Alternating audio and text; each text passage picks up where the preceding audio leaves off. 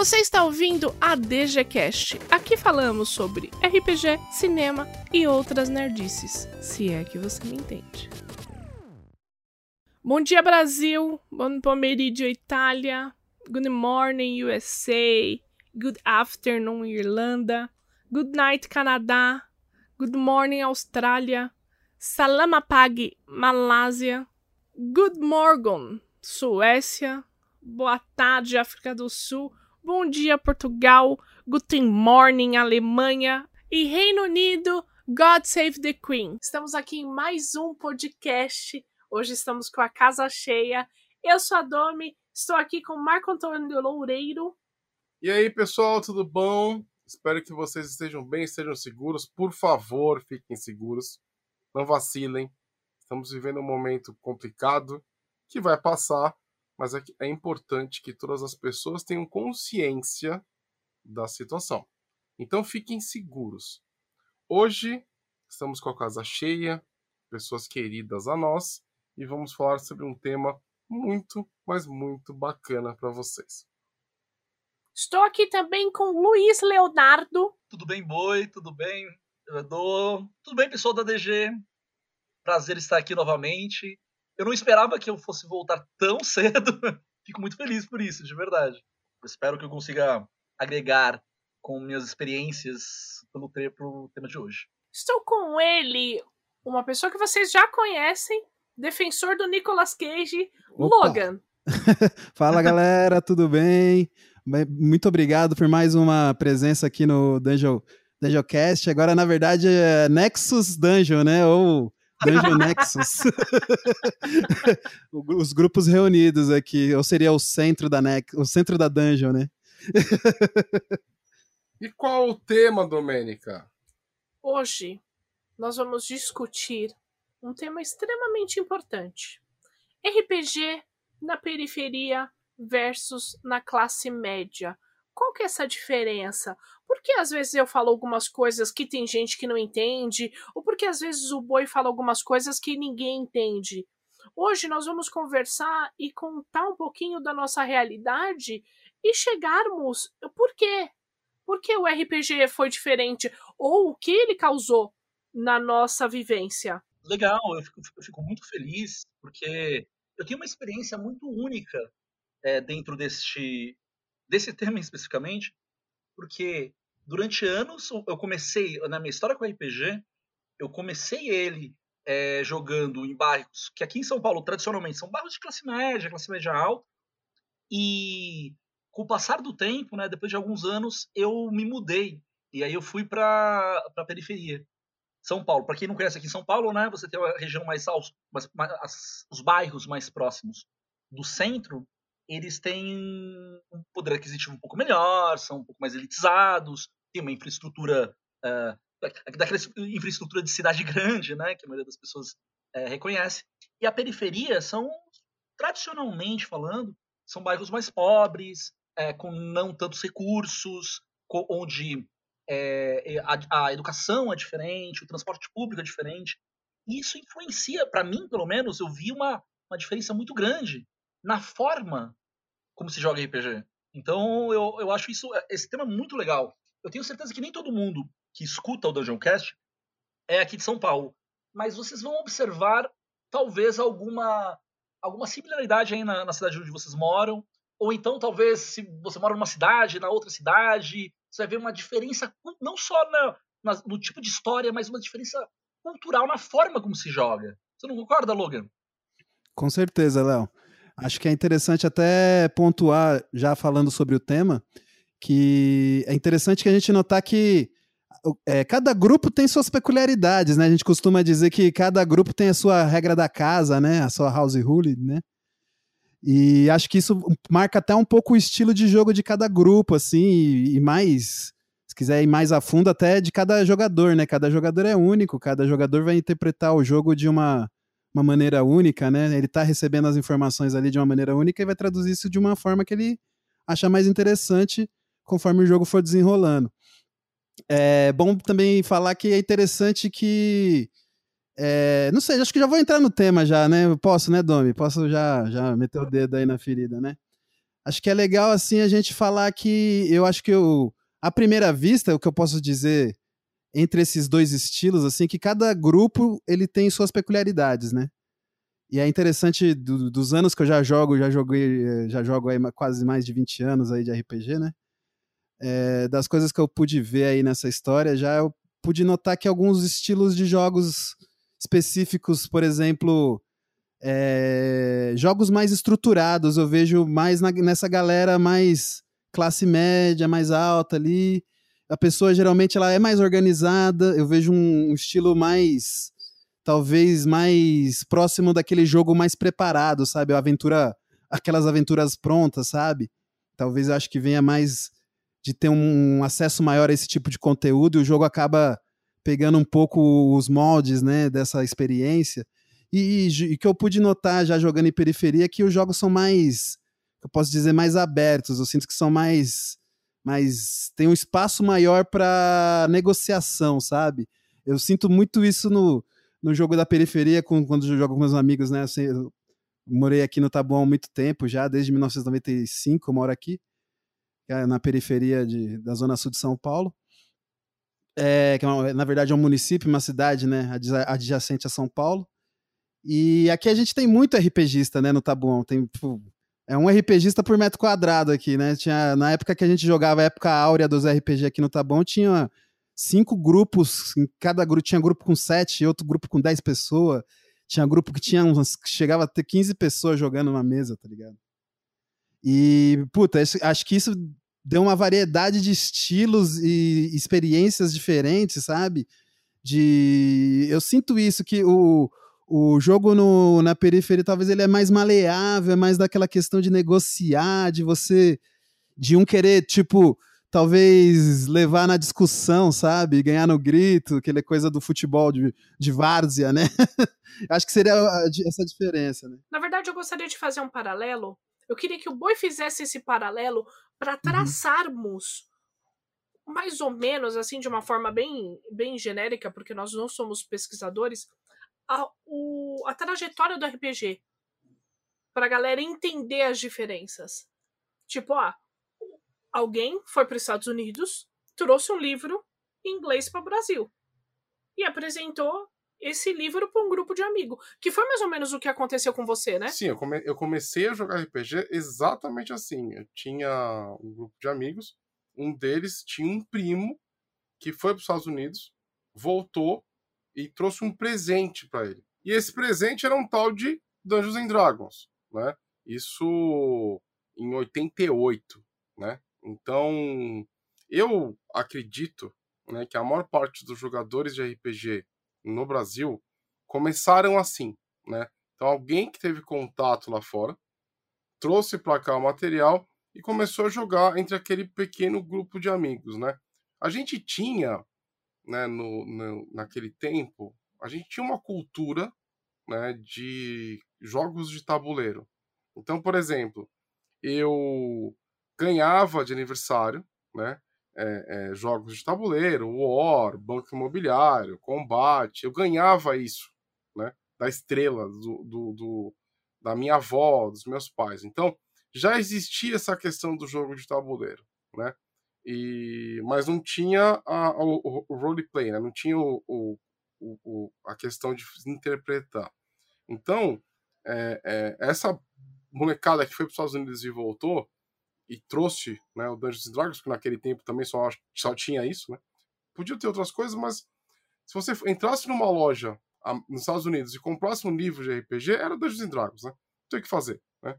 O, o jogo deu origem à série, né? De, digamos assim. E algum tempo depois, essa, essa galera que jogava nos nichos, né? Então, por exemplo, uma pessoa comprava, ensinava para os amigos do prédio, e, e, mas ficava ali, né? Aí teve o advento da Devir. Né? A Devir passou a trazer. Mas nesse é... meio tempo também teve a geração Xerox, né? Então, a geração Xerox vinha, vinha nesse momento. Porque daí o amigo do seu primo Isso, uma pessoa comprava. Livro, um grupo do, de baixo ali também quis e começou a xerocar. Exatamente, exatamente. Mas é, é, essa galera, essa geração Xerox, né, até onde eu entendo ela xerocou livros importados pela, pela Devir ou pela Forbidden Planet, né? Certo. Que eram a, a, as duas. Eu comprava, a Forbidden ela ficava na Avenida Ibirapuera, que é na Avenida Ibirapuera, na Pompeia e no centro, né? Uhum. É, eu comprei muito livro na, na, na Forbidden do Peter, né? Então, assim, é, é, uma pessoa comprava e o resto xerocava. Então, essa é a geração Xerox, né? Porque você tinha uma quantidade que a galera que ia para os Estados Unidos e voltava, que foi o que eu, como eu comecei a jogar, é, é você não, não tinha tanta gente uhum. jogando. Uhum. Eu lembro que eu jogava com mais quatro pessoas, mais cinco pessoas, no máximo. Não tinha necessidade de você xerocar, porque éramos só nós. Né? É, é, quando você tem os livros chegando, sendo importados pelas primeiras livrarias de jogos, aí você tem a necessidade, porque começa um pouquinho a se popularizar né, o, o RPG pra galera. Né? Que, que ano foi isso, Boi? O ano que a Devir começou a trazer, não, não faço ideia. Mas é porque já, também tinha Abril Jovem nessa época, né? Tinha Abril Jovem, sim. Só que ela fez uma coisa limitada, mas muito legal, né? Então foi o, o livro do jogador. Eu posso estar errado, tá? Mas livro do jogador, livro do mestre, livro dos monstros. Isso, e, e o First Quest. O First Quest e um pouquinho do Forgotten Realms, né? Isso aí já é em 94, 95. O Boi, o Boi é... abriu o jovem, entra para valer no mercado a partir de 93. 93 né? É. é de, mas é depois da Devir. Depois da Devir, sim. Ela, depois ela acredita que, não sei, a Devir tá fazendo dinheiro, deve ter um puto de um mercado escondido aí que, que quebrou a cara, né? Era uma... Eles acharam, não, vou, vou estourar. Mas o Boi, então, ele vem dos RPGs gringos, cara. É, é da. É, é, um pouco antes, né? Uma fase um pouco anterior, 90 Mas você ali, né? veio também um pouquinho depois dessa época, não foi, Léo? Não, não, eu sou, eu acho que da geração logo em seguida da do Boi. Que eu comecei a jogar em 92. 92, no final de é. 92, não foi? Foi no final de 92, exatamente. Eu comecei a jogar com a D&D, né? Eu já sabia mais ou menos o que era o RPG por conta daquela experiência. Não sei se eu já cheguei a comentar com vocês, que eu vi um filme lá que era com. É, é engraçado eu ter conhecido o RPG através de um filme, né? Mas um livro eu fui ter, ter contato porque eu estudava num dos colégios mais é, conceituados aqui de São Paulo, que é, é o colégio americano, né? E eu, é o colégio Mackenzie, né? Aqui em São Paulo, que fica bem ali no centro de São Paulo e é muito elitizado, tá? É um lugar então uhum. que o pessoal lia em inglês, tinha costume de jogar e assim, D&D era uma coisa conhecida por eles, tá? Em 92 a gente tá falando, tá? 92 para 93. O pessoal conhecia o jogo. Tá? E aí a gente, a gente jogava com livros em inglês. E eu lembro que nessa época, 93 mais ou menos, né? É que tinha, tinha acabado de sair, acabado de sair, né? Tava saindo o Vampiro a Máscara lá fora? Acho que a versão brasileira é de 95, 94, 95. Então só tinha inglês. Eu lembro de eu ter narrado Vampiro em inglês, tudo errado, porque o meu inglês era péssimo também, né? Meu inglês era horrível, mas assim, eu li um pouquinho, queria impressionar lá uma menina, aí eu quis narrar, narrei qualquer coisa, matei todo mundo, e aí tudo bem, mestrei vampiro. E, e tem uma coisa muito louca, que é, é, alguns anos depois, e mais ou menos em 97, teve uma crise muito forte aqui no Brasil, né? Porque não lembra, tipo, o dólar era 80 centavos, de repente foi para quase dois reais, foi uma crise muito intensa. Meu pai era, era um exportador, ele trabalhava com exportação. E a gente praticamente faliu, né? Ele faliu. É, e foi um baque assim que meu pai nunca se, nunca se recuperou.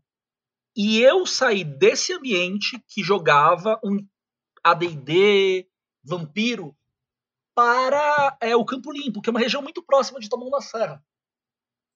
E, e aí eu fiquei um bom tempo sem jogar, tá? Fiquei tipo, uns dois, três anos sem jogar, porque eu achava que não tinha ninguém perto de mim que jogava. Falava, ah, isso é coisa de, dos playboys lá do, do, centro de São Paulo, né? De nerd, né? Lá do centro de São Paulo. Aqui não vai ter, aqui nas proximidades não vai ter ninguém que jogue. E aí calhou que eu acho que em 98, 99, mais ou menos, eu uhum. fui naquele no saudoso encontro internacional, né? Para quem lembra, que era Sim. organizado pela Devir. E nesse encontro internacional, eu sentei para jogar uma mesa e eu me sentei, eu perguntei para um menino muito divertido que estava lá falando ele fala, nossa, cara, que legal, qual que é o seu nome? Ah, meu nome é Mário, não sei o que lá. E. O Léo acaba de só, só puxar uma, ca- o card de Mario Morte. Ah, o Mario Morte? Que é uma figura lendária no, no Taboão da Serra. as lendária. figuras lendárias do Taboão da Serra e Ele depois é a gente verdadeiro- conta a história do porquê que ele chama Mario Morte. Gente, ele- esse cara, ele é o verdadeiro malcaviano. Vocês nunca viram um malcaviano na vida? É o cara que é genial. Ele é inteligentíssimo. Mas ele é louco. Ele tem uma, os parafusos soltos, entendeu? Então ele não consegue se expressar direito e não sei o que. E, e é, essa história dele é bem engraçada. É uma figura lá no- na, na história de Taboão. E eu conheci ele e ele falou: Ah, eu sou de Taboão. Eu tomei um susto. Eu falei: Nossa, nem imaginava que tinha alguém de Taboão. Ah, não, eu tô aqui com o meu grupo. Aí me apresentou o grupo. Foi quando, quando eu conheci o Logan. E assim, tinha umas Uhum. cinco, seis pessoas de Taboão da Serra ali. Do, tipo, vizinhas minhas. Eu falei, caramba, que absurdo. Eu lembro que no. Eu tomei um susto, até marquei, não, vamos, vamos, vamos jogar, vamos se É encontrar, né? verdade. E aí eu falei, no final desse evento, eu conversei com o saudosíssimo Douglas, né, Kim Cassei, o antigo fundador na Devir, né? Tem muita gente, pra quem não conhece, tem muita gente que considera o aniversário do Douglas o Dia Nacional do RPG no Brasil, por conta da importância que essa que essa, essa figura teve pro RPG, né? Aí eu conversei com ele, né, no final da organização, falei: "Nossa, que interessante, né? Eu comentei, eu finalmente encontrei, tô muito feliz, eu encontrei é pessoas próximas a mim. Ah, onde você mora? Aí eu falei: "Ah, eu moro no Campo Limpo, próximo de Tabuão". Ele parou, olhou pra mim e falou: "Cara, tem muito RPGista no Tabuão. A gente sabe porque a gente, o que acontecia naquela época, eles pegavam papeizinhos, né? E você deixava seu endereço pra você receber é, mala direta, né? Na época que não, não tinha e-mail, não tinha nada disso. É, aí a Devir fazia isso. Ele fala: é, a gente toma um susto porque é, que acontece? A, Grande São Paulo, né? Grande São Paulo são cidades próximas de São Paulo, cidades satélites de São Paulo. São Paulo é muito grande, né, gente? Então tem cidades é, que fazem parte do- do- da, da cidade, mas são cidades diferentes. A gente fala, "Ah, olha, eu esperava que tivesse muita gente, por exemplo, de São Caetano do Sul, que é uma cidade muito rica, né? Santo André também, mas é assustadora a quantidade de gente que tem de Taboão da Serra, que é uma cidade pequena e, e, e mais pobre, né? Aquilo ficou na minha cabeça. E eu falei, caramba! E aí eu fui pela primeira vez jogar eh, Vampiro com esse pessoal de, de próximo a mim agora, que era de Taboão. E, gente, que diferença. Foi um choque cultural pra mim. De verdade. Hoje eu até consigo criar mentalmente a- a- o que influenciava cada coisa, mas na época foi só um choque, sabe? É, parece que eu jogava, tava jogando outro jogo. Mas em todos os sentidos que vocês podem imaginar. Eu acho que o, o Boi também já, já teve experiência com muitos grupos. Ele vai poder trazer um pouco dessa, dessa visão. Mas assim, depois eu quero explicar que tudo era diferente. Não, é- não é só uma questão de das regras, de como Uhum. o jogo é jogado. a- o tema do jogo. O tema, o coração do tema. Eu tava jogando o mesmo jogo, que era Vampiro à Máscara, né? Que era, tava bem popular na época, lá em 98. E, e eu tava acostumado a jogar com o pessoal da Vila Mariana, onde eu morava, do, da Lapa, que também é uma região de classe média aqui de São Paulo. É, e, e de repente eu fui jogar com o pessoal de Taboão. E era outro jogo. Nossa, é, é. Não, é verdade. É, E eu acho que você, o Boi acabou de dar uma breve explicação aí de- do, pano- no panorama geral quando ele começou a jogar, né? É, eu, eu, eu, eu acho. Eu acho não, eu tenho certeza, né? Que o Vampiro à Máscara, na verdade, foi o jogo que popularizou o RPG no Brasil. Sim, porque daí. O que, que nós tivemos aí, só pra gente fechar a nossa linha? Alguém foi para os Estados Unidos, trouxe um livro, E isso. as sim, pessoas. Só que assim, as pessoas que sabiam inglês jogavam aquele livro. Exatamente. Das pessoas que não tinham Isso. amigos que iam para os Estados Unidos começaram. Eles começaram a xerocar esse livro, que daí É. veio a versão Xerox, que também o livro era em inglês. Sim. É porque daí assim, veio o surgimento da Devir, é, a Devir ela foi fundada em 87. certo? Então ela foi fundada um ano antes que eu comecei a jogar. Ok. Tá? Só que eu, eu nem sabia que existia Devir. Eu fui saber que existia Devir é, é, algum tempo depois, porque o amigo falou que. Ah, e, e- e- e engraçado, né? A gente descobriu lojas de, de, de RPG buscando dados. Porque era um negócio que você não encontrava em lugar nenhum. Uhum. Eu fui comprar meu- meus dados em uma, uma loja na Ibirapuera. Foi aí que eu conheci a, a Forbidden, né? Porque a Forbidden também ficava na Ibirapuera. Grande chamada. Jornaleria. Que não era nem Devir, nem, nem, nem, nem é, Forbidden Planet, era uma loja que o cara comprou dados. E aí eu, co- eu co- comprei meu primeiro conjunto de dados meus, né? Porque até então era do mestre. E era extremamente caro um conjunto de dados. né? Não, muito pelo contrário. Jura? Essas coisas elas eram baratas porque ninguém queria. Nossa. Então assim, A gente que se fudeu no tabuão, porque era É. caríssimo. Não, não, não, não era caro. Era, era, era, era muito barato porque as pessoas não, não queriam. Então, a impressão que eu tinha é que o dono tinha comprado, né? E, e não conseguia vender, ele colocou um precinho X. Mas assim, gente, Uhum. Essa é a minha experiência. Sim. Você entendeu? É, na nossa Eu época comecei- já era caro o Domi, já, já, já tinha É. popularizado. Eu comecei, eu comecei a jogar com um amigo trazendo de fora, entendeu? Aí Uhum. eu joguei o livro dele. Eu nunca precisei, é, é, é, naquele tempo, eu não precisava tirar xerox das coisas, entendeu? Sim. É, é, por quê? Porque, enfim, eu, eu, eu, tive muito privilégio começando a jogar RPG. Eu acho que, que a assim- experiência sua foi bem parecida com a do Léo inicialmente, Boi. Você falando. Então, mas eu fui muito privilegiado em ter os, os materiais. Aham, Então, eu não, eu não, eu não dependia de, de xerox, ok? sim. Só que vocês, a galera do Tabuão, que eu considero uma das capitais brasileiras do- dos RPGistas, né? Porque assim, eu nunca vi lugar para ter tanto RPGista com o Tabuão da Serra Tinha aqui em muito. São Paulo, que, meu Deus, é, é, vocês, É verdade. é, como é que eu vou dizer? Vocês são mais. A impressão que eu tenho é que vocês são mais apaixonados pelo jogo. Você É. entendeu? Do que os grupos que eu passei. É porque existe uma grande, uma grande diferença aí. O RPG não era uma coisa fácil para nós. Porque a maioria de nós, pelo menos os meus amigos, nossos pais não tinham a cultura de nos dar game de presente. É verdade. Era uma roupa, era um não sei o quê. Então, quando aparecia um livro de RPG, a gente dava muito valor. Enquanto vocês já tinham muito isso. Não. Então, É, é- É, era eu o que também eu você me discordo. contava, Eu, eu enquanto você concordo queria... com o Boi nesse sentido. É, mas é, você falava isso, que você queria jogar RPG e seus amigos estavam Não, não, descobrindo mas a isso- maconha. Entendeu? Daí você Isso foi nos puto. anos 90, no final dos anos 90. 98, 97 ali. É, em 88, no começo dos anos 90, Domi, não tinha tanto RPG assim. Ponto. Eu amava os meus livros. A paixão que eu tenho pelos livros, ela ela é muito como é que eu vou dizer? Ela vem dessa época, né? Eu amo livros, sim. Eu concordo, eu concordo em parte com o que você disse. Uhum. Eu é, é, tinha. Meu, meu pai dava livros pra gente. Né? Eu ganhei livros de presente de aniversário, de Natal e tudo mais, ganhava jogos. Sim, isso é verdade. Mas a, a quantidade de RPG não era tão grande assim. Você não tinha tanta opção assim. É- Não é- tinha é só- acesso, né? é a única partezinha que eu, que eu discordo. O resto tudo eu concordo com você sim.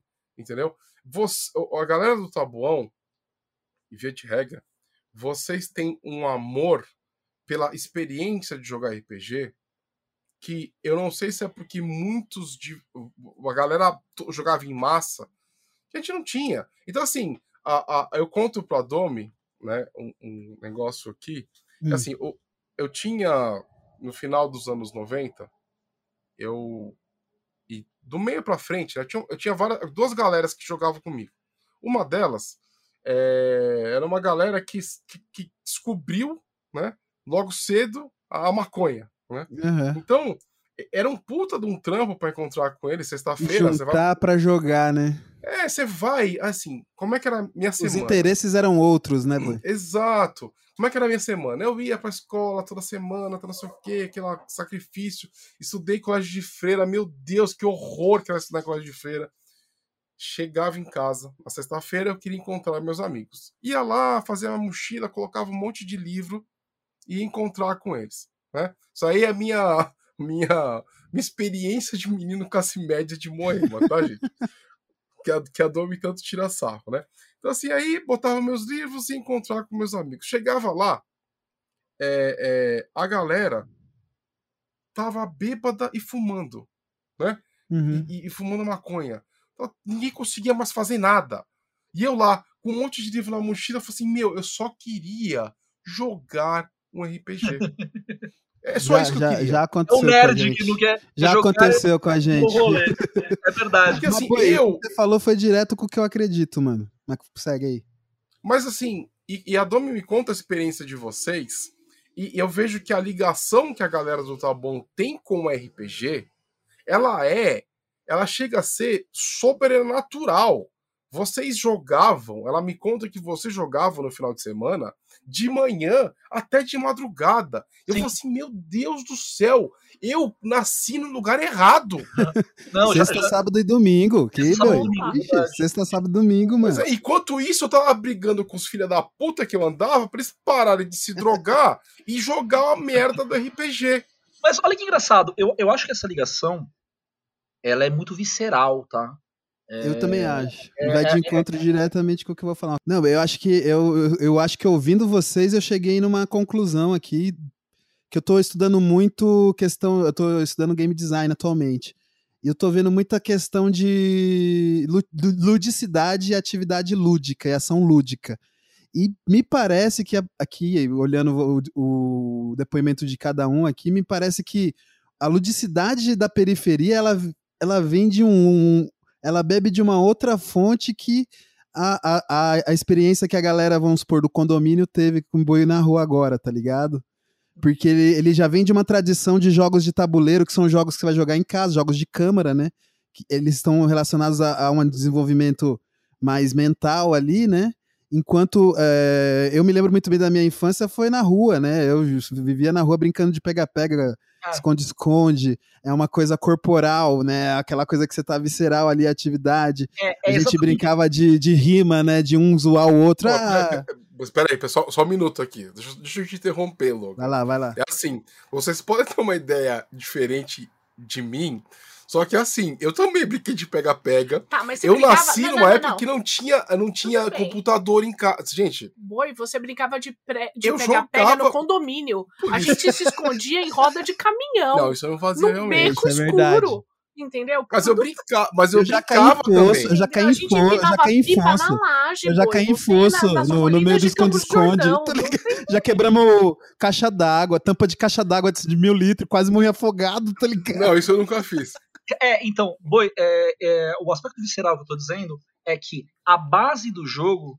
é, e isso, assim, eu tô falando de uma coisa que eu senti. Eu fui, eu fui racionalizar muitos anos depois, tá? Na época eu só senti. Eu só experimentei isso e disse, meu Deus, coisa diferente. Mas a base do jogo tá na relação interpessoal daqueles, daquelas pessoas. Eu vou dar um exemplo prático. Eu acho que você já jogou muitas vezes é, é, pega-pega, por exemplo. Ou. É, pega-pega é um bom exemplo.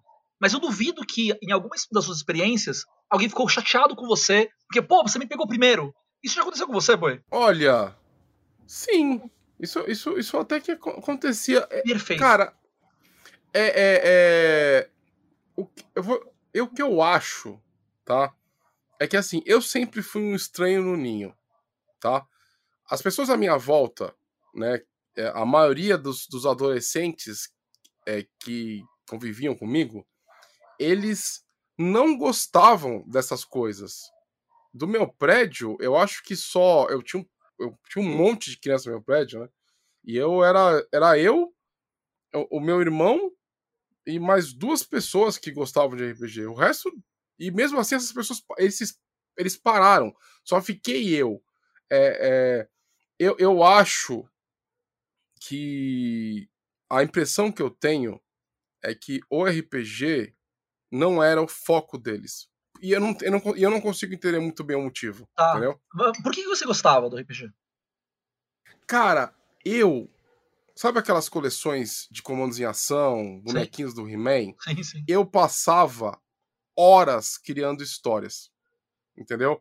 Quando eu conheci o RPG, eu descobri a, a brincadeira de boneco de criança, de, de, de adulto, né? Uhum. Que era- porque aqui chegou uma hora. redescobriu. É, porque chegou uma hora que a galera começou a tirar sarro de mim porque eu brincava com bonequinhos. Né? Tinha uma caixa cheia de boneco. Uhum. He-Man, Thundercat, é, comandos em ação e fazer. Eu passava horas criando histórias, né? E, e foi muito feliz porque foi aquela necessidade que eu sempre tive em contar histórias que me, me fez me apaixonar pelo RPG. Uhum. Porque assim, puxa, é um, é um jogo que, que, sei lá, as pessoas não vão encher meu saco porque eu tô tocando história, porque faz parte do jogo, entendeu? Perfeito. Acho que você acertou no nervo, cara. É exatamente essa sensação que hoje eu consigo racionalizar e entender essa diferença.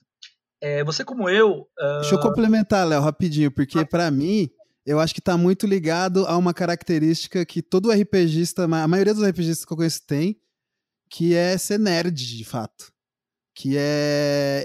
Eu sou nerd. Não, discordo. E, e tem uma característica. Eu não te considero nerd, Logan. Eu não te considero nerd. Não, eu, claro que eu sou nerd. Não, eu acho que o nerd é uma nerd, pessoa. Dentro do, do, do, universo do, do, sei lá, de Taboão da Serra, talvez você fosse considerado um pouco nerd.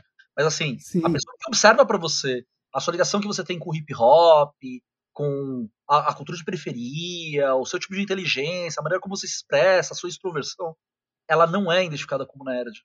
Não, mas claro, eu, eu sou nerd porque eu conheço, a, eu assisti todos os Star Trek, eu conheço a característica de cada raça. E aí que entra uma questão que eu acho que a característica nerd, o, quando você é nerd, isso ressalta em você.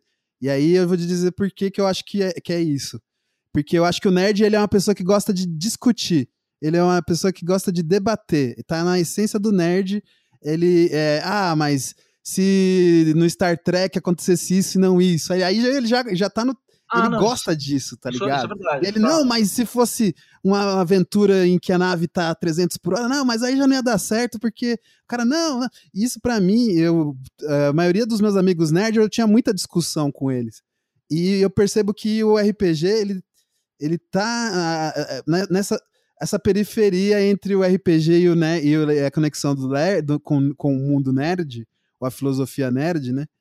É, tá nessa questão de, de, gostar, do prazer em debater as coisas, tá ligado? De acordo com o Guilherme Desvalde, que é o dono da Jambô, o RPGista, ele é o topo da cadeia alimentar do nerd. Porque ele une todas as características nele. Não, faz todo sentido, concordo plenamente. E tem vários tipos de nerd, Léo. Ah, também, mas que eu não gosto. Eu, eu gosto da definição de nerd. É... é... a definição de nerd é uma coisa pejorativa, né? É, ela não, não só uma coisa pejorativa, mas o que acontece? Você, você, você, fez uma citação muito interessante. Você falou, ah, o nerd gosta de debater. Eu acho que todo mundo gosta de debater. É por isso que eu acho que, é assim, tem esse espaço do RPG para todo mundo, já tinha naquela época. O que aconteceu é que virou um nicho de uma coisa, uma abstração maluca. Ah, o cara que é aficionado por uma característica da, da cultura popular, sei lá, do Star Trek, vai, ou do Star Wars.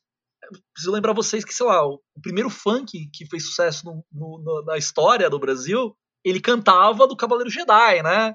Eu tenho a força Cavaleiro Jedi. Então, é, essas características também da cultura pop, né? Ela é, e ser aficionado pela cultura pop também não, não sei se é, se é, esse o caminho. Eu entendo, eu entendo o que vocês estão dizendo, tá? Mas no, no, na minha visão, que é muito particular, eu vejo que o, a, o, o, vai lá, o nerd de, de é, condomínio, ou melhor, o nerd da regi das regiões mais ricas da cidade.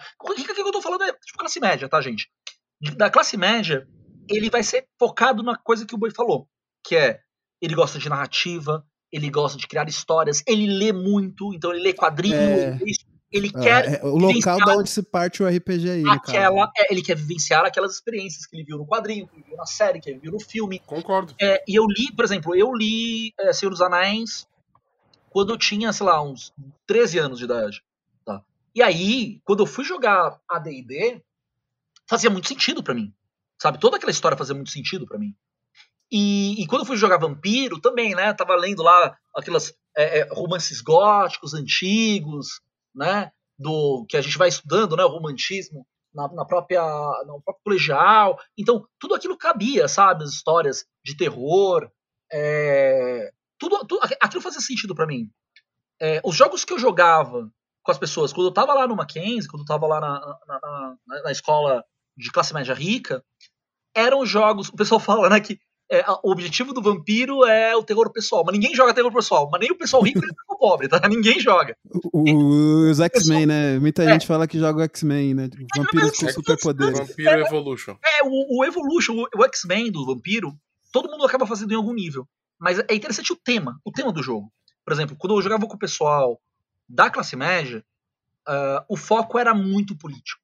Era um jogo completamente político. Então você tinha que Uhum. negociar, você tinha que falar, e obedecer hierarquias, e tramar pra derrubar não sei quem. E era Sim. o tempo todo o jogo político. Isso era na Vila Mariana, isso era na Consolação, isso era na Lapa. Eu fui para a. E você precisa ler muito, tá? Porque pra você vencer politicamente alguém, você precisa ler o jogo, entender as que regras. conhecer as regras, é, os blá, blá. costumes. Ok, vou pra. Tá bom. Conheço essa- esse pessoal no encontro internacional. A etiqueta, né? Você disse, conhecer a etiqueta do mundo, do A universo do etiqueta jogo. do ali. mundo é, é a própria regra do jogo. Por exemplo, você saber que o, o seu poder faz isso e não aquilo. Entendeu? A dominação, você precisa olhar nos olhos pra ser feito. Aham. Você não pode mandar o cara se matar. Entendeu? Todas essas são regras pequenas. O- a, a dominação não funciona no membro com geração menor, então não vai funcionar no seu ancião. São Certo. detalhes que você precisa saber, porque se você cometer um erro, ou instigar alguém a cometer um erro, você está jogando politicamente com ela. Né? Porque é um jogo Aham. político. Ali, até então. Aí, dei aquele, dia, em 1999, que eu conheço vocês, eu vou de noite, num dia chuvoso, na casa de um cara, ok? Aí eu chego na casa dele, ele tem um quarto escondido ali num- numa região quase uma favela, tá? E já é um impacto pra mim, e eu fico assustado, porque você tem um quarto, tá bom? De, sei lá, 3 metros por 4 metros, ok? Onde tem uma cama, um sofá, e tem umas nove pessoas ali dentro. Eu falei, meu Deus do céu, vão me estuprar aqui. Vão comer meu. Hoje eu perco rim. E a galera tá fumando, a galera tá bebendo. Eu falei, "Não é nem fudendo que esses caras vão jogar RPG. Mas não. Ah, não, você vem aqui fazer o quê? Ah, vim jogar RPG. Caramba, que da hora. Ó, tô montando aqui meu personagem. Eu falei, e esse bagulho aqui? Que eu falo? Eu procuro aonde? Nome. Eu procuro no livro, tá ligado? Eu falei, meu Deus do céu, você leu o livro? Não, nem sei que é, é vampiro, não é? Eu falei, "Mas Como é que você vai querer jogar um jogo tão complicado quanto vampiro e você não leu? Ah, não, é que meu amigo tá me chamando. Ele vai me explicar. Eu falei, mas não, gente, demora anos pra. Eu falo, demora, sabe? Primeiro pega o livro, lê por algumas semanas, monta um personagem na sua cabeça, e o cara completamente fumando, diz, que, que maluco, que menino muito louco, o que ele tá falando, tá ligado? E ele dando risada, falando, pode querer, pode querer, ó, terminei meu personagem aqui, mestre, faz meu turno aí. Eu, aí eu olhei e o narrador começou a fazer o turno. É, você acordou, e aí já colou um cara em você, tá batendo, eu tô batendo nele, não sei o que. E foi embora o jogo, o cara não sabia nem que jogo ele tava jogando. E eu falei, gente, que que é isso? E os jogos, a temática política, que isso, imagina. É um idiotismo claro. Assim, primeiro, começa o jogo, tá acontecendo uma coisa que, para quem joga vampiro, né? O jogo todo ele te prepara para um grande evento que é a Gerena, que Isso. é o, o, fim do mundo, né? Dos vampiros. E é sempre um tema, pra, pra galera de classe média, assim, era sempre um tema distante, sabe? Ah, vai acontecer no futuro. Os anciões estão ali maquinando. É, quando eu joguei. De, a Gerena já tá acontecendo, meu amigo. Ela começou no Embu. Tipo, Embu é a cidade de o Tabuão da Serra é o as último foco de defesa da Camarilla. É, as minhas histórias eram todas, tipo, é em Londres, é em Nova York. A história tá acontecendo no Embu, no Embu do Iguaçu. Tipo, é uma cidade aqui do, do interior de São Paulo de alguns, alguns quilômetros de São Paulo, e, e assim, existe um, um, reforço da Camarinha em Tabuão. Um Tabuão? O que, que a Camarinha tá fazendo em Tabuão? Não importa! Eles estão aqui, e os demônios estão levantando, e, mano, pega a metralhadora e atira! Ai, oh, meu Deus do céu, que jogo é esse? E aí começou a história, né? Uma história mais voltada pro combate, pra investigação, mas a investigação visceral, tá? A investigação, Sim. vai, vai, descobre rápido, senão vai acontecer. E ia, e o fluxo ia. E eu notei que temáticas que envolviam imediatismo, que envolviam é, a, aquela reprodução dos filmes de ação dos anos 90, sabe? Exatamente. Era o que eles buscavam. É, eles não davam importância alguma de você saber ou não saber as regras. Eu, pra jogar Deixa eu fazer uma pergunta. Ah. A realidade socioeconômica de um grupo, ele muda muito o estilo de jogo com a base no mesmo livro, por exemplo? Mas demais, porque tirando, eu acho que tirando vampiro, que vampiro pode mudar, mas a realidade econômica de uma pessoa pode mudar uma mesa de D&D? Muda porque o patrimônio lúdico é outro. O é. patrimônio lúdico é outro. Exatamente. As brincadeiras são outras, o modo de se relacionar de, na forma de brincar é outra, sabe? O que ele absorve é outro. É, lembra, é, é bom lembrar que, por exemplo, o, o Senhor dos Anéis, que é a base espiritual para a criação do D&D, ele virou filme nos anos 2001, né, 2002, 2003. É, nos anos 90 você não tinha uma boa base de fantasia medieval para o pessoal, para o pessoal de periferia que essencialmente não lê. Isso é muito importante. Não é que ele não lê, ah, ele não, não tem esse costume, sabe? Não É, tem o ele é costume, muito não mais tem- prazeroso, faz muito mais sentido ele sentar com você, ficar conversando por 40 minutos e entender o jogo, jogando e conversando com você, do que ler o jogo. Eu conheci pelo Porque menos. é é, ele tem outras atividades que ele aprende assim também, É, né? Não só no. RPG. né, Não, não, mas é, é- é através da, da interpessoalidade dele. Da Ele, dialética, ele- é. ele pegar o livro e ficar lendo é uma tarefa. Ele sentar e jogar e conversar sobre o jogo. Oh, sabia que a Samita tem esse poder? Nossa, tem esse poder. Aí no próximo jogo dele tem esse poder, entendeu? Porque ele conversou com alguém e falava. E é muito isso. Eu conheci pelo menos três narradores, um deles tão apaixonado quanto eu, que era o Tom, que eles nunca leram um livro de vampiro. E eles narravam. De fato. Eles narravam eu acho, eu acho que uma das, das, das dos fatores mais relevantes com relação à, à questão socioeconômica é o acesso à língua inglesa. Exatamente. Isso muda É. Eu, Pesa, pesa. eu tive acesso, né, a, eu estudei inglês no colégio. O inglês no colégio era uma merda, realmente. Só que, e eu estudei em colégio particular e, era, e não era bom, né? Essa. é, é, era, um, era um colégio de classe média. E nesse colégio, o inglês não era bom. Uhum, né? Mas você adquire uma base. uhum. né? Eu lembro que eu peguei. Meu pai, ele me ensinou a, ter, a amar os livros, né? E- eu- existem algumas frases que ele falou para mim an- antigamente que eu, eu trago na minha vida até hoje, quando eu converso com ele e tudo mais. Ele falou assim para mim: livro a gente não joga fora. Você guarda. E, e a- isso é uma coisa que eu trago até hoje, né? Então, assim, é, é, eu lembro que eu aprendi inglês com a base que eu tinha no colégio, claro, mas que era uma base muito fraca.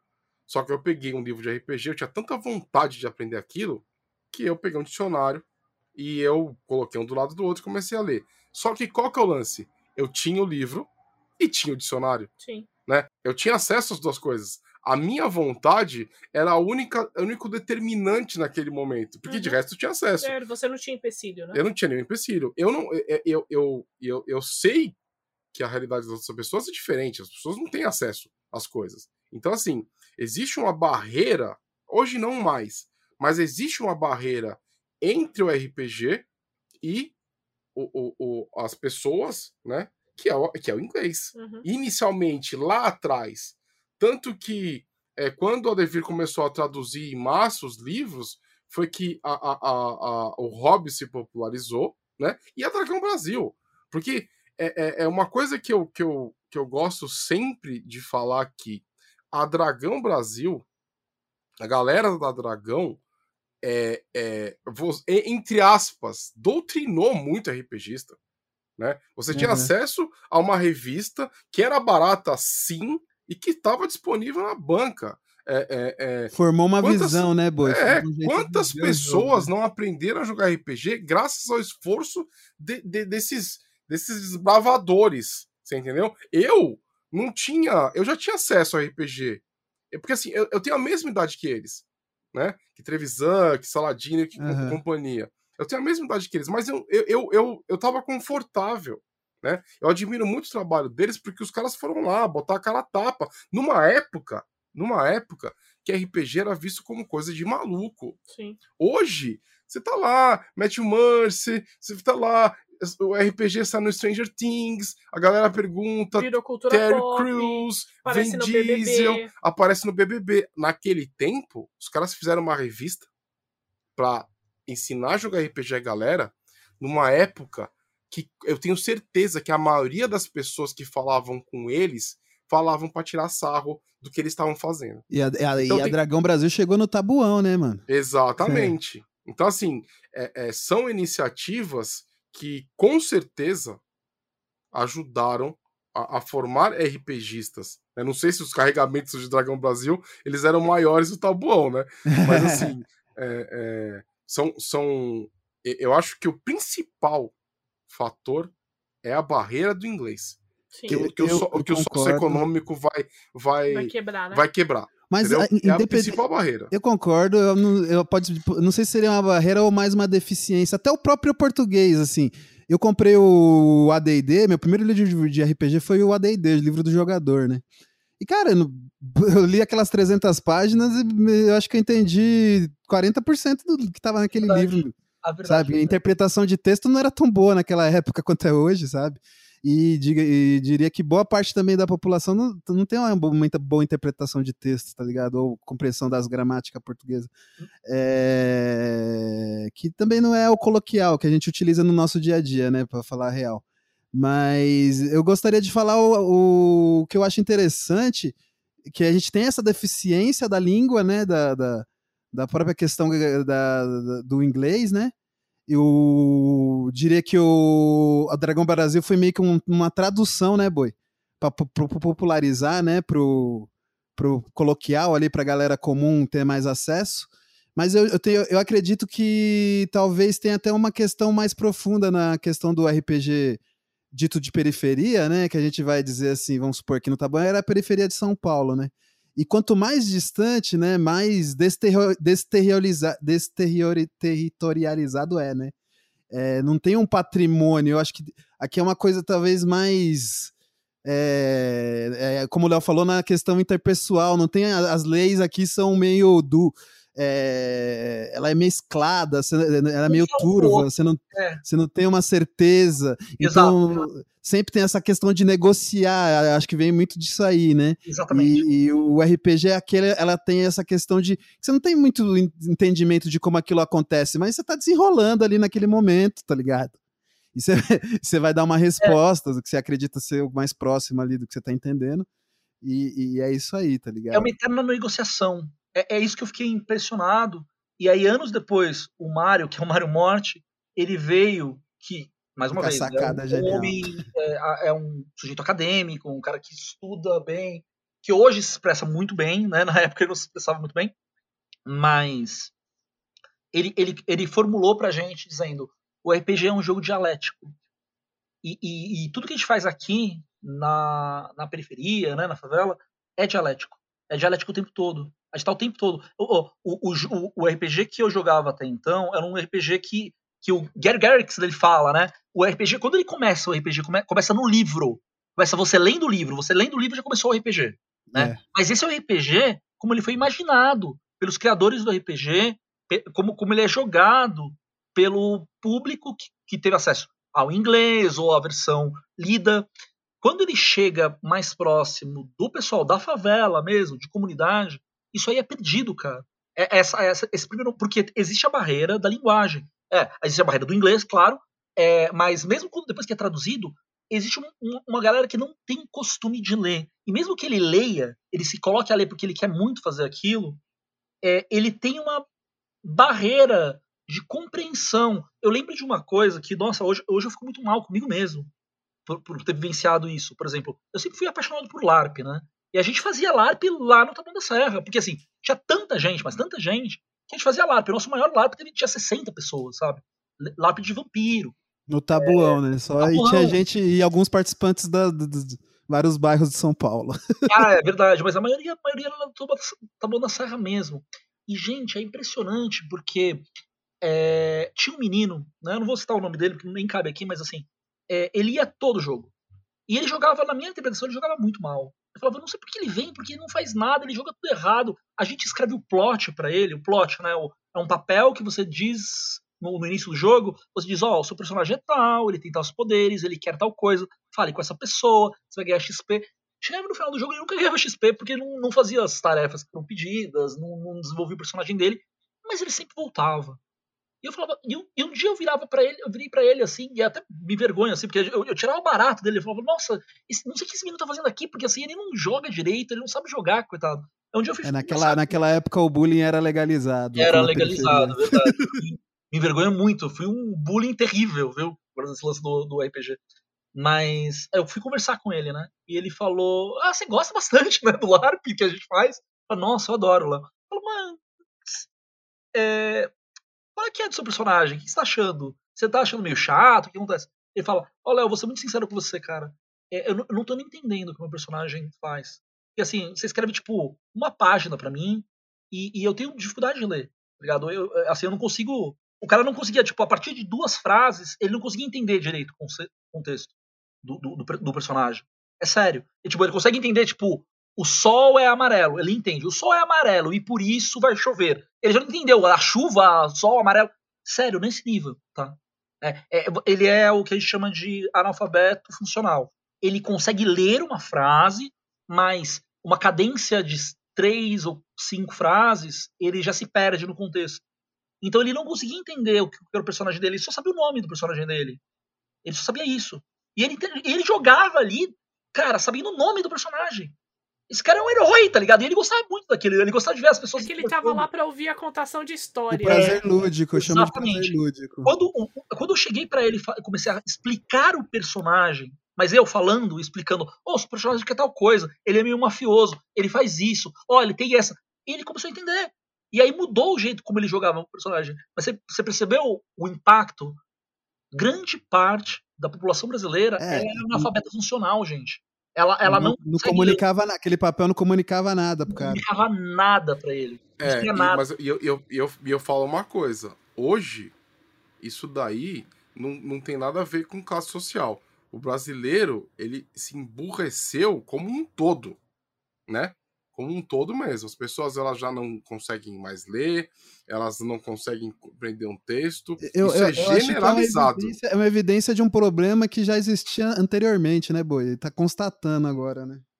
É. Mas daí, gente, olha só, uma coisa que a gente esqueceu de, de falar, como que, porque nós contamos o ponto do Boi, como é, o RPG chegou nele, e não contamos como que o RPG era no Tabuão, pra galera entender essa diferença entendeu?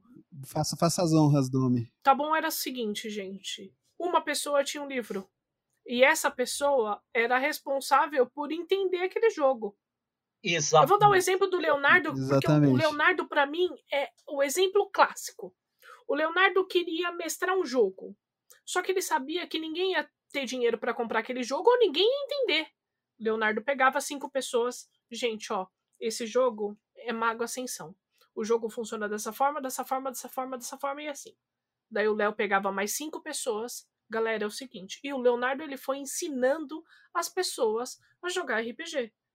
Porque ele só tinha um livro. E ninguém Perfeito. ali daquele grupo de 10 pessoas tinha o dinheiro para comprar aquele livro. Sim, sim, sim. O sim. livro do Leonardo já estava em português e muita gente não conseguia interpretar o texto. Oh, mas é Mago Ascensão até, até hoje, cara. A maioria das pessoas não entende que é jogo abstrato da porra. Tá o Léo, então... Léo, o Léo ele vem de um patrimônio. Ele, ele já tinha um patrimônio, né? O privilégio dele se converte em patrimônio RPGístico aí, né? Nesse caso. Então, Exatamente. Então, e Vampira Máscara foi a mesma coisa. O Leonardo tinha o livro, ele queria jogar.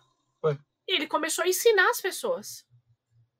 Oh, isso aqui é Vampira Máscara. Vampira Máscara se joga dessa forma. É, e é muito louco que a, a partir daquele ponto as pessoas já sabiam jogar. Por exemplo, pega o jogo do Mago, que a, que a Do citou muito bem, que é um jogo super abstrato. Quem leu sabe o quão difícil ele é. É difícil você interpretar a, sei lá, a Umbra, vai, vamos pegar a Umbra, por exemplo. Uhum. Porque você está falando de um mundo espiritual. Quais referências de filme você tem para Umbra? E de livros. Cara, é difícil, é complicado. Agora você tem que imaginar que é um mundo espiritual, que é um reflexo do nosso mundo, mas que ao mesmo tempo também tem as suas trilhas da lua. O que é uma trilha da lua? Ela é uma. Ela é um caminho mesmo que você segue, ou é tipo aquela estrada do Goku que vai nas nuvens? O que é isso, né? Ah, não, mas você segue a trilha da lua e você chega nos reinos menores. E depois você vai para a Umbra Profunda, para o reino do horizonte. E aí o mundo, você. De, de um mundo você consegue olhar para o céu e ver o outro mundo. Que isso? Sabe, isso não faz referência nenhuma para as pessoas. Chegou um, um, dia eu fiz um desenho, mais ou menos do como eu imaginava. É a minha interpretação, tá? Eu falei, ó, gente, é mais ou menos assim que eu imagino a Umbra, tá? Ó, isso aqui aí são os planetas, tá vendo? Ó, um planeta vê o outro, por isso que você vê o outro mundo. Mas cada mundo é um planeta. É minha interpretação, tá? O livro não tá dizendo isso mas eu fiz a minha interpretação, aí eu fiz uma descrição da minha interpretação do Mago Ascensão. É, anos depois, o pessoal que jogou comigo, né, pessoas que jogaram comigo foram jogar com outros grupos.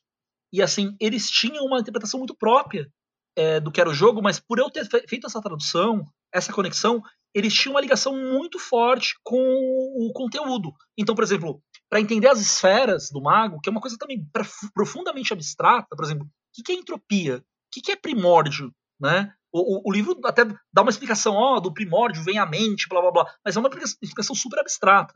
O pessoal tinha já essa visão, tinha essa bagagem, uhum. eles discutiam, não, não, você não pode fazer isso aqui. Ah, você vai fazer isso, mas não, não, você não consegue, porque esse nível aqui é puramente sensorial, sabe? E o cara nunca leu o livro de mago. Mas o que acontece? Por ter alguém que leu o livro, que sentou, que conversou, e você fica sentado com a pessoa às vezes, sabe? Tipo, bebendo ali um refrigerante e, e conversando sobre o jogo, a pessoa já absorvia e ia para casa e jogava. Não, e, inclusive tem e ensinava conflito pessoa, de né? versões, né? exato. Não, tem até Isso que era engraçado, porque a pessoa não lia o livro, mas ela pegava a explicação de um é. para explicar para outra pessoa. Exato. Exatamente, virava uma coisa única que é por isso. E de repente que... o Leonardo tinha 60 pessoas para jogar um live de vampiro. É. E ali apenas só 10 pessoas tocaram no livro. Tocaram, exatamente. A, a Domênica usou uma palavra. 10 pessoas de 60 tocaram no livro. As outras pessoas eu, viram. Eu, eu queria colocar aqui uma, uma pimentinha nessa conversa, escutando isso que vocês acabaram de falar. Porque assim, a impressão que eu tenho é que o RPG, do jeito que ele né, chegou aqui, ele era até que certamente tipo nichado, elitizado. Então, era um grupinho pequeno que jogava e tudo mais. Talvez no Tabuão, talvez em outras comunidades, ele tenha chego de uma maneira já maciça, né? Porque se você ensina um monte de gente, se ninguém precisa do livro, né? Uhum. Tipo, se você ensina de uma maneira contada, ao invés da pessoa ter que ler o livro primeiro, porque é isso, essa que era a minha experiência. Então, por exemplo, eu, eu li o livro. Todo mundo que estava jogando na mesa tava, li o livro. Ponto. E dali certo. nós partimos para o jogo. Né? O que vocês estão me falando é que, para vocês lá, uma pessoa leu e ela contou para todo mundo, ensinou Exato. todo mundo. É, né? Isso é mais. Isso, isso já mostra uma, uma disseminação completamente diferente, né? uma popularização. Totalmente diferente, porque assim, não era todo mundo que tinha dinheiro para comprar o livro. Não era todo mundo que interpretava um texto de boas, não Sim. era. É, não era todo mundo que tinha tempo para fazer isso, porque ali nós estávamos numa periferia onde as pessoas começam a trabalhar com 14 anos. É, então, as pessoas não é. tinham esse tempo de puta, vou parar o meu sábado para poder ler. Não, não existia isso também. Uhum. Entendeu? E daí é, gente, o que, que a gente fazia? Eu lembro disso muito da, da galera do Tabuão. Pô, o Thiago comprava um livro, ele mestrava aquele livro. E acabou. Nós tínhamos duas oportunidades. Vocês compravam em conjunto. Né? Isso. Né? Nós tínhamos duas oportunidades de aprender sistemas novos. Uhum. Ou quando o Léo queria mestrar muito alguma coisa, que o Léo falava, ah, não, eu quero mestrar isso, mas daí eu ensino, porque ele já sabia. Ou quando a gente ia no internacional. Por isso que eu falo que o internacional, eventos de RPG, por isso que eu, que eu mantenho é. a Dungeon Geek. São coisas extremamente importantes para quem não tem dinheiro. No Sim, internacional era o é. único momento que a gente podia experimentar coisas novas. Por quê? Porque ia ter alguém lá querendo mestrar e a pessoa ia ensinar o jogo. Isso. Sim. Era uma celebra... Pra gente era uma celebração, praticamente. Exato. A gente fechava um... 40 pessoas num ônibus. Um ônibus, a gente 40, fechava um ônibus, né? cara. É. Nós fechávamos um ônibus Assim, não fechávamos no sentido não que a gente alugava um ônibus. A gente pegava uma condição no, no, no início Exato. dela. A gente um ponto final ônibus, ia quase saía, até o outro ponto final. final é, lotado de pessoas da periferia, iam brincando, iam conversando. Mas assim, tinha tanta gente que era nesse nível mesmo. E a galera se dividia, né? Sim. Ninguém sentava numa única mesa. A galera uhum. fazia assim, ó, se espalhava. Não, não, o pessoal, cada um ia pra um canto, porque queria experimentar coisas novas mesmo. Era, eu nem quero é. jogar com você, Truto. Eu jogo com você não, ano inteiro, mano. Dia, eu jogar com gente nova. no final, no final, no final, no ônibus, e no ônibus a gente ia contando o que a gente jogou, é, as experiências, as coisas novas. Trocando, tipo, é. a primeira coisa, a primeira vez que eu descobri que tinha Basté, que, que era uma evolução de, de Werewolf, foi no encontro internacional. É, eu tinha acho, não, é uma, é, é, é, é uma outra fera. coisa. Uma expansão. Falei, muito tempo depois de jogar. Eu Sim. não fazia ideia daquilo. E olha só que engraçado, né? Eu soube que tinha Basté, porque eu, o livro que eu do, o Koja tinha uma loja de RPG, né? O Koja uhum. que faz streaming de, de World of Warcraft. Ele tinha uma loja chamada vampire.com.br. O livro, olha só como eu tive sorte na vida, gente. E, e, é, e é sorte mesmo, beleza? O livro, ele já tinha, o cara já importava para mim. Então, assim, o livro saiu já para mim. eu, eu não precisava ter nenhum tipo de trabalho, a não ser passar um cartão Yeah. para conseguir o livro. Eu já sabia ler inglês, né? Muito Isso louco. era mais- muito mais fácil, né? Então, é, é, eu tive muito privilégio com conseguir os materiais. Os grupos, talvez nem tanto, né? Eu, eu consigo citar alguns grupos que eu realmente gostava muito de jogar, Aham. né? Que se dedicavam a RPG. Como eu, escuto as histórias de vocês com inveja. Eu posso. Eh, Isso é um contraponto que eu gostaria de falar. Aham. É, durante muito tempo eu joguei RPG no Tabuão. Eram pouquíssimos livros, era daquele jeito, era um sacrifício pra gente comprar dado. Não, mas calma aí, Domi, deixa eu fazer um aspas aí, rapidão, Ah. que também eu vou falar pro Boi.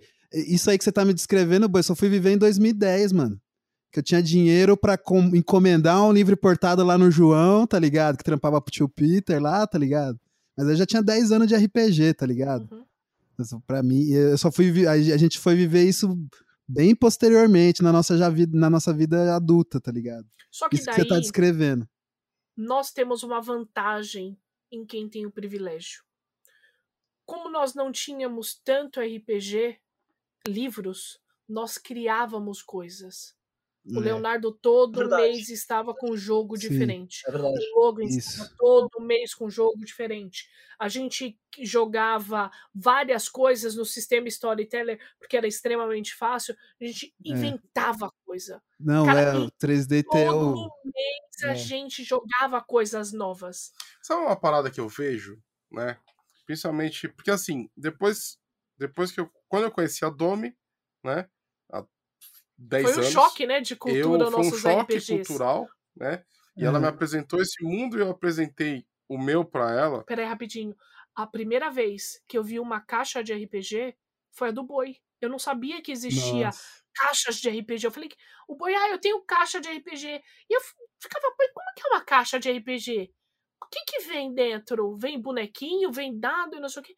Daí ele me mostrou uma caixa e foi extremamente estranha a sensação. Porque eu falei, É, nossa, eu nunca vi isso na vida. Entendeu? A, a primeira pessoa que me mostrou uma caixa de dados com mil dados foi o Boi. Eu falei, nossa, eu, eu tinha meia Não, mas dúzia. eu acho que isso é, É. até fora dos padrões de Não, mas tudo bem, né? mas eu só tinha É. visto assim, sabe? A gente tinha aquele First dúzia. Quest que vinha, que era a versão de pobre da caixa, tá ligado? Que vinha aquela miniatura de plástico. É, é, é, é assim. Gente, respeita aí, cara, que tá super caro hoje em dia o First Quest, tá? É, hoje. pois né? é. É assim, é, quando eu tive esse choque, quando eu conheci a Domi, é, e, e, claro, eu conheci a galera do Tá Bom e me apaixonei pela galera do Tá Bom, né? Eu quero a minha, minha, minha carteirinha de cidadão é, tabonense É, também. eu tornei o boi cidadão honorário do Tá Bom. já. cidadão honorário de Taboão da Serra, né? Eu descobri, é, é engraçado, vocês de Taboão, né?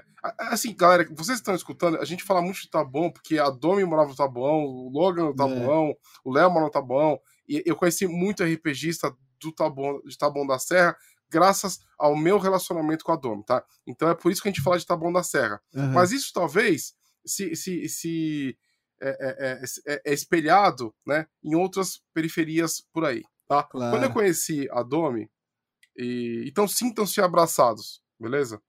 Então, assim, quando eu conheci a Domi, en- entenda que quando eu tô falando tá bom, eu tô falando para todos vocês, tá? Quando eu conheci a Domi, eu percebi que esses grupos de RPG de Taboão da Serra, eles são mais coloridos, eles são É. mais vivos, eles são mais apaixonados pelo hobby. E tem uma É. coisa, né? ele- a- nós tipo- abraçamos mais pessoas que querem começar. Sabe, sabe aquela pessoa É, é. que, que entra num restaurante e vai comer o sanduíche com guardanapo? quando, eu vou, quando eu encontrei Taboão da Serra, e eu sou apaixonado pelas pessoas que vivem lá, foda-se, vamos comer o bagulho com a mão mesmo, foda-se o, o- o guardanapo. E eu tô falando isso com o maior respeito do mundo e com Aham. a maior admiração do Não, mundo. mas é, gente. mano. É Você isso entendeu? mesmo. é, é, é, vocês é, é, colocam, vocês dão o valor que o hobby que eu tanto amo n- é, merece. Você entendeu? E isso, isso é uma coisa que é, é, é muito claro para mim. Os, os meus, os meus grupos, e, e assim, me diverti muito com meus grupos.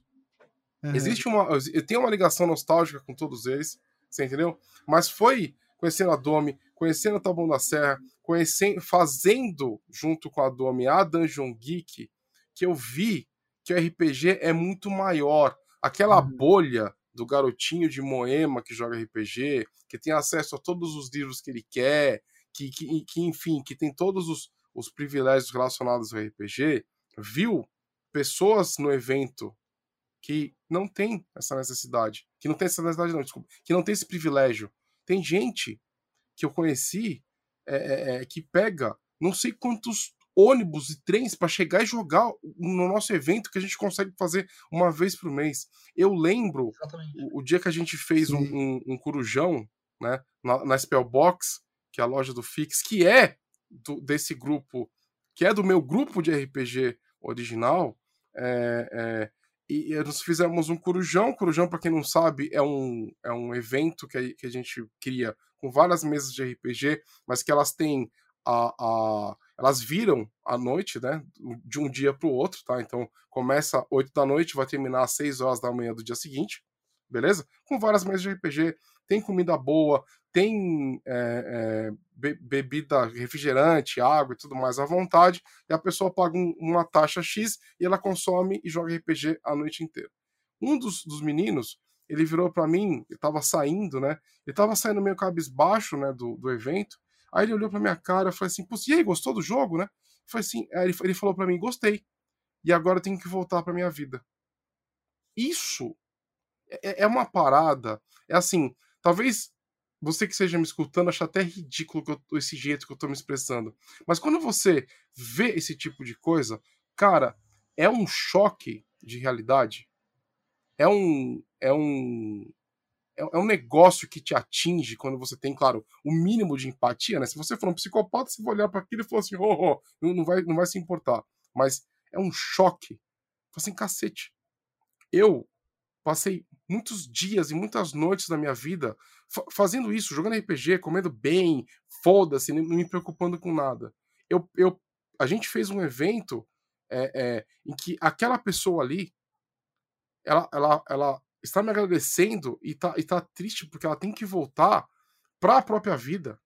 Você entendeu? Tipo, é, é, um, é um choque de realidade, é um choque cultural, uma coisa que mexe com você. Se você tem um mínimo de empatia, né? É Claro. muito impactante, Aham. muito impactante, de verdade. Uma, uma coisa muito interessante, Boi, é que é, isso, essa, essa diferença tá, de ser, por exemplo, um escapismo ah, que me permite. Que, que, que é muito custoso pra mim, né? Porque eu tenho que vir de muito longe, eu tenho que gastar um dinheiro que eu não tenho, eu tenho que me A submeter. gente ia a pé pra devir do metrô, mano. Exatamente. É isso que eu ia falar. Isso faz com que cria uma nova característica também, que é o tempo que a gente se despende a, a isso, a gente tenta maximizar o máximo possível. Então, vou, vou dar um exemplo prático disso, vai. Quando eu jogava, por exemplo, no Mackenzie, o tempo de jogo médio era umas duas horas e meia, três horas, né? Que era mais ou menos, tipo, a gente saiu do, do, do colégio, vai todo mundo lá pra aquela pracinha interna do, do, do colégio, né? Pra, quem não sabe, é uma, tipo uma escola americana, né? Então tem um, tipo, um refeitório central ali, que também é uma faculdade. A gente esperava e jogava lá, jogava umas três horas um jogo. Aí tudo bem, se não desse, legal, a gente joga no, na semana que vem, tá? Tipo, continua, né? Então mais ou menos durava umas três horas. Os jogos do Tabuão, eles demoravam dias.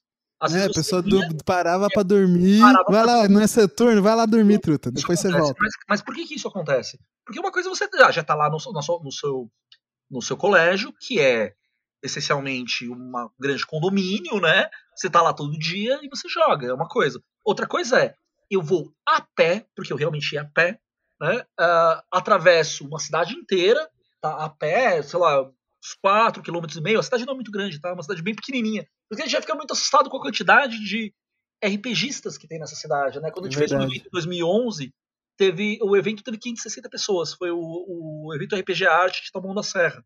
A maior E tem umas adjacências também, porque tem a galera do João 23, tem a Ah, galera tem a da Raposo Tavares. verdade, verdade. E vem que vai vindo também aglomerar aqui no Mas Tabuão, né? assim, você tá falando de um, um tipo, sei lá, uma- vai, que seja 400 pessoas numa cidade que tem, vai, uns 5 a 20 quilômetros quadrados, sabe? Não mais do que isso. É, é uma cidade pequena.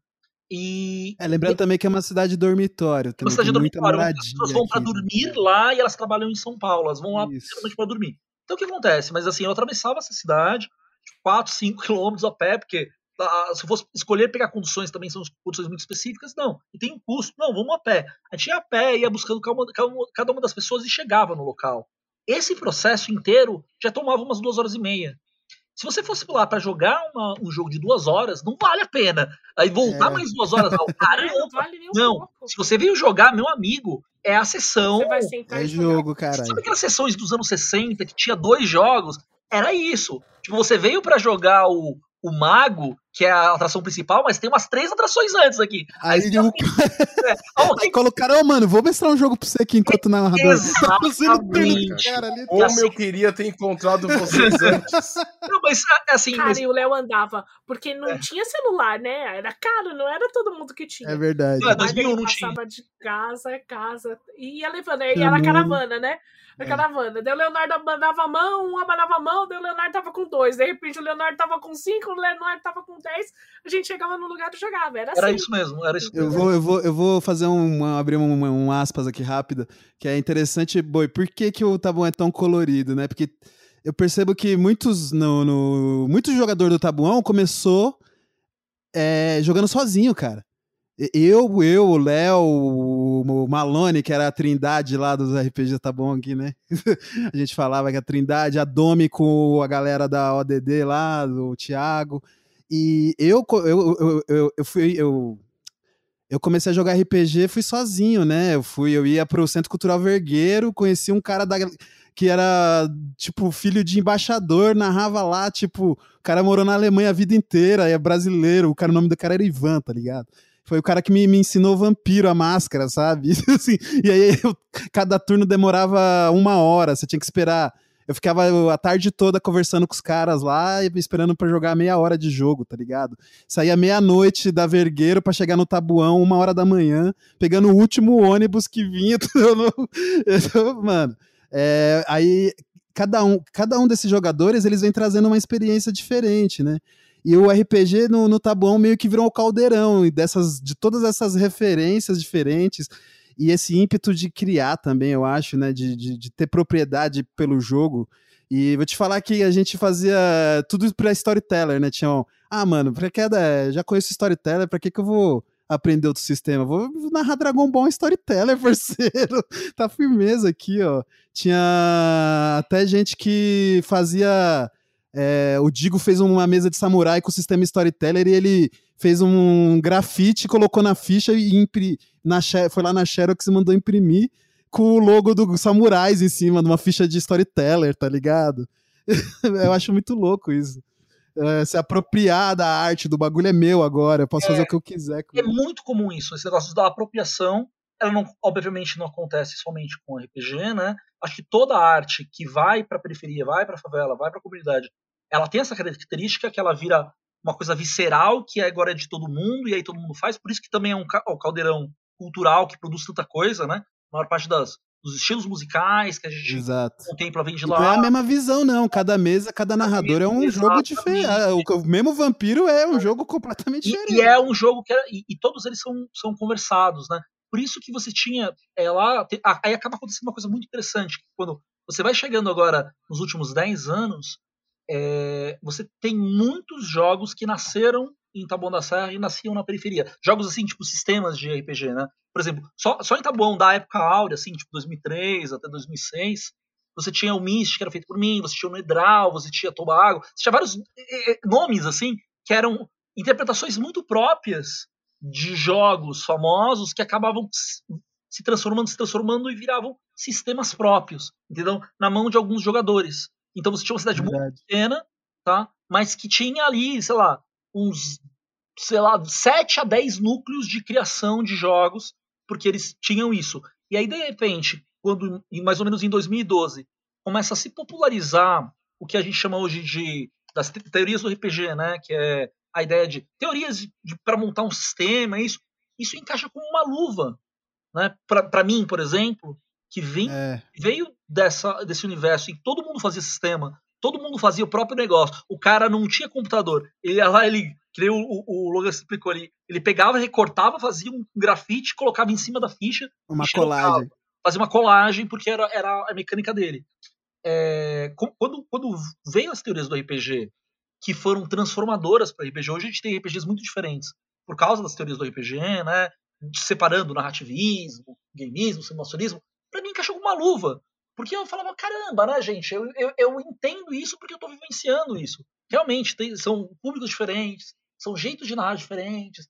E aí, eu, à medida que eu ia falando para as outras pessoas, também elas, elas iam entendendo com muita facilidade essas teorias, que para muita gente ainda é uma abstração, tá? são coisas muito distantes da realidade delas, mas que dentro desse caldeirão cultural é, é muito natural porque você vê a teoria na prática, sabe? Você vê a teoria na. Ah, o Big Model, a, o contrato social. Gente, o contrato social é fundamental para funcionar ali, né? No, nesse jogo, né? Então. E eu acho que é muito louco é que muita, isso dá, abre, abre margem para muita gente que não é do meio, não é entendido, ter uma experiência. E eu acho que assim. Acho que todos nós aqui, pelo menos quem é mais engajado, se dedica no RPG, teve essa experiência. Todas as histórias que eu vi do primeiro contato com o RPG, foi é, a única palavra que eu posso usar para descrever isso é mágico. É, você vê a magia acontecendo na frente dos seus olhos e você fala, cara, é isso que eu quero pra minha vida, tá ligado? eu quero fazer Nossa, isso pro isso resto existe. da minha vida, tá ligado? Exatamente. De tão louco assim. E eu vejo que na periferia tem muita gente. Ah, prima, veio a prima me visitar da tia, pega os meninos, primo, prima. Vou mostrar um RPG pra vocês aqui. O, eu lembro até hoje, mano. O, a gente tava jogando a mesa de Resident Evil, a famosa mesa de Resident Evil do Leonardo, tá ligado? E o Léo falou, mano, ah, não sei quem que falou que tinha uma obrigação de ir numa festa. Ah, mano, vamos lá. E... Aí, Léo, aí alguém convenceu o Léo, vamos lá e você narra na festa, mano. Ah, isso é eu, eu colo, faço uma social com a mina e nós joga o jogo, tá é, ligado? Ele queria ir na festa, ele queria jogar o jogo. Mano, é isso aí, tá ligado? Ele queria jogar o jogo que era muito importante. Porque o Léo só mestrava uma vez por mês. e ele falava, não, mano, não, não veio, não. se fudeu, tá ligado? É, não, não, não vou falar, não vai ter nada, não, truta. Não, ele queria, ele falou, não, vamos todos pra festa, então, e vamos jogar lá. E foi muito mágico essa cena mesmo, porque Aí a gente Porra, começou a narrar é. no meio da festa e parou. Aí a gente, puta, como tinha muita música, não sei o que lá, a gente foi pra super nerdinho. subiu pra um cômodo em cima da garagem onde tava rolando a festa pra jogar o jogo, tá ligado? E aí, em dado momento, a gente começou, eu comecei a narrar, né? E aí aparece um sujeito na janela. Assim, ele para e ele fica olhando. Aí a gente vai descrevendo e tal. Aí ele para e diz, pô, gente, o que, que é isso que vocês estão jogando aí? O que, que é isso aí? O que, que é isso aí, mano? Nossa, cara, eu quero participar disso. A gente nunca tinha visto o sujeito na vida, né? Aí começou a conversar com ele. Aí de repente ele. O cara da festa, o maluco X da festa, velho. É.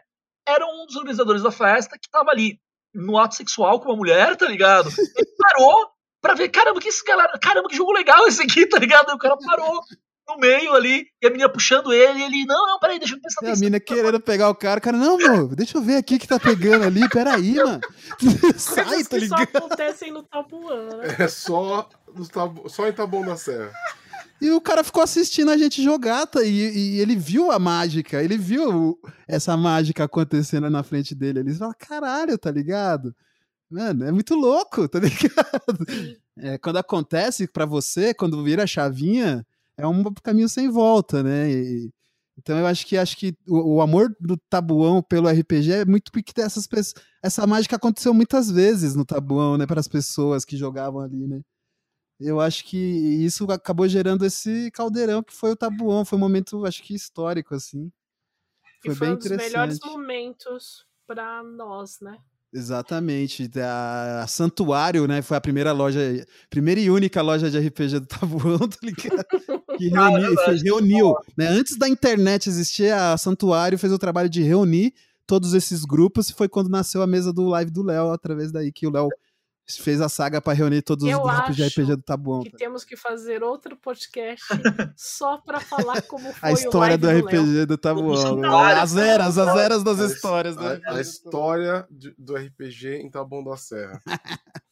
Bom, senhores, vamos finalizar esse podcast. Vamos começar pelas considerações finais.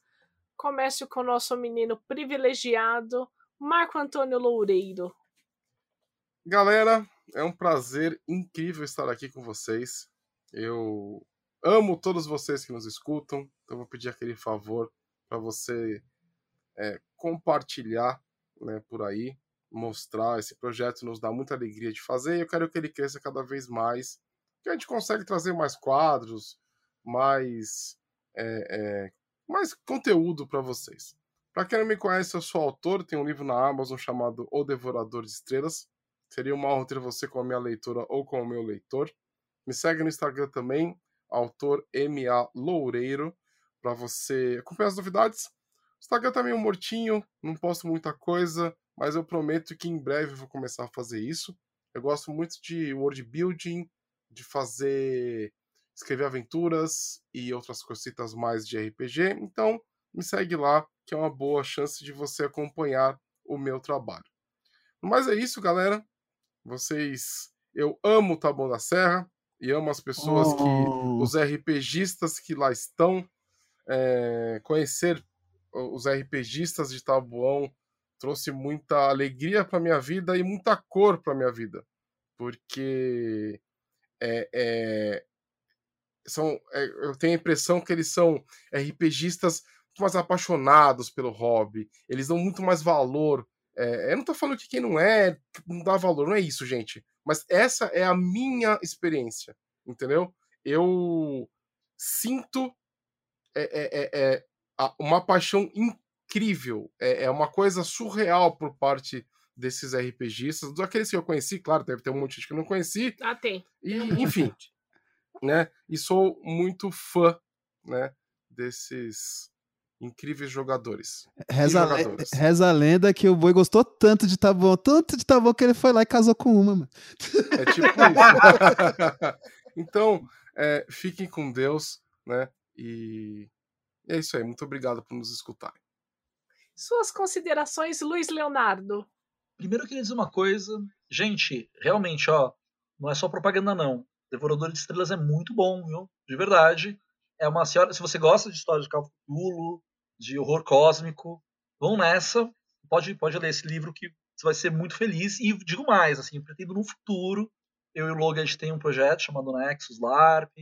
Né? Infelizmente eu não moro, não moro mais em Taboão da Serra, eu tô aqui morando no, na, na, sede da Nexus, que é na, na Vila Prudente, mas no futuro eu quero que a Nexus faça um LARP dentro do cenário do Devorador de Estrelas. E assim, é legal, bem legal. Boa. Muito, muito bom. Eita! É, será, uma, será uma honra. Mas, e, e mais, no é, tua vida, temos que esperar o fim dessa pandemia aqui, né? É verdade. E, por enquanto, nós não estamos com eventos presenciais. Mas, se você quiser contemplar nosso trabalho, trabalho meu e do Logan, né? É, de, de um LARP, né? É mais voltado para live action. Mas sempre temos, temos coisas de RPG também temos coisas que a gente posta. É, segue a gente lá no, no Facebook. É Nexus LARP, N-E-X-U-S, Nexus. Aí só jogar lá Nexus LARP que você vai encontrar a gente. Muito obrigado mais uma vez, DG, Boi, Domênica, por receber a gente, me receber. É um grande prazer estar aqui sempre. Suas considerações, Logan Gomes. Bom, muito obrigado, gente. Primeiramente, eu queria agradecer mais essa oportunidade. Assim, sei que todo Tabuão, Tabuonense tem uma cadeira cativa aqui no, no DGCast, né? Se ele pedir, ele pode vir aqui, que tá aberto para o público tabuonense, né? Mas é um privilégio sempre participar aqui. Eu adorei, acho que esse podcast rendeu muito, assim, umas reflexões bem interessantes, umas provocações até. E gostaria de, de reforçar aqui o agradecimento e os pedidos. Vamos esperar mais um pouco, galera tá chegando, estamos na reta final, tá chegando aí a vacina. Então, é, logo logo acho que a gente vai poder jogar RPG novamente presencialmente. Eu não espero, não vejo a hora de o Boi poder voltar a narrar presencialmente aí, que ele tá devendo já umas três, quatro mesas para nós aí, né? Isso é uma piada interna para as pessoas que conhecem o Logan em Taboão da Serra. Quantas é metas esse cidadão prometeu e não cumpriu? Não cumpriu. tô, devendo, tô devendo aquela de, cala, de Cavaleiros até hoje, Boto. o cara chegou conversou, me convenceu a jogar e nunca aconteceu. É, mas o Logan é Vai assim, ele é um conhecido pelas mesas que ele nunca narrou. Verdade. Lobisomem, cara, já faz 15 anos que a gente tá esperando. Foi mesmo, os lobisomem experimental que eu tava querendo experimentar as paradas. Mas É, não está esse é lobisomem aí. porque- Então, Vai, vai ter a festa, a festa de maioridade dessa, dessa mesa. Essa mesa, a minha mesa de mago que eu prometi pro Bush. Nossa, essa eu nem. Nossa. E pra você que ouviu esse podcast até agora, muito obrigada. Não se esqueça, arroba Dungeon Geek 21. Isso no Facebook, no Instagram, no Grindr, no Tinder ou na quebrada mais próxima da sua casa. Não se esqueça também que todo segundo sábado do mês temos evento de RPG para você vir jogar. É de graça, é online, super seguro. Do mais, muito obrigada a você que ouviu esse podcast até agora. Um grande beijo, um forte abraço e até a próxima. valeu, parça!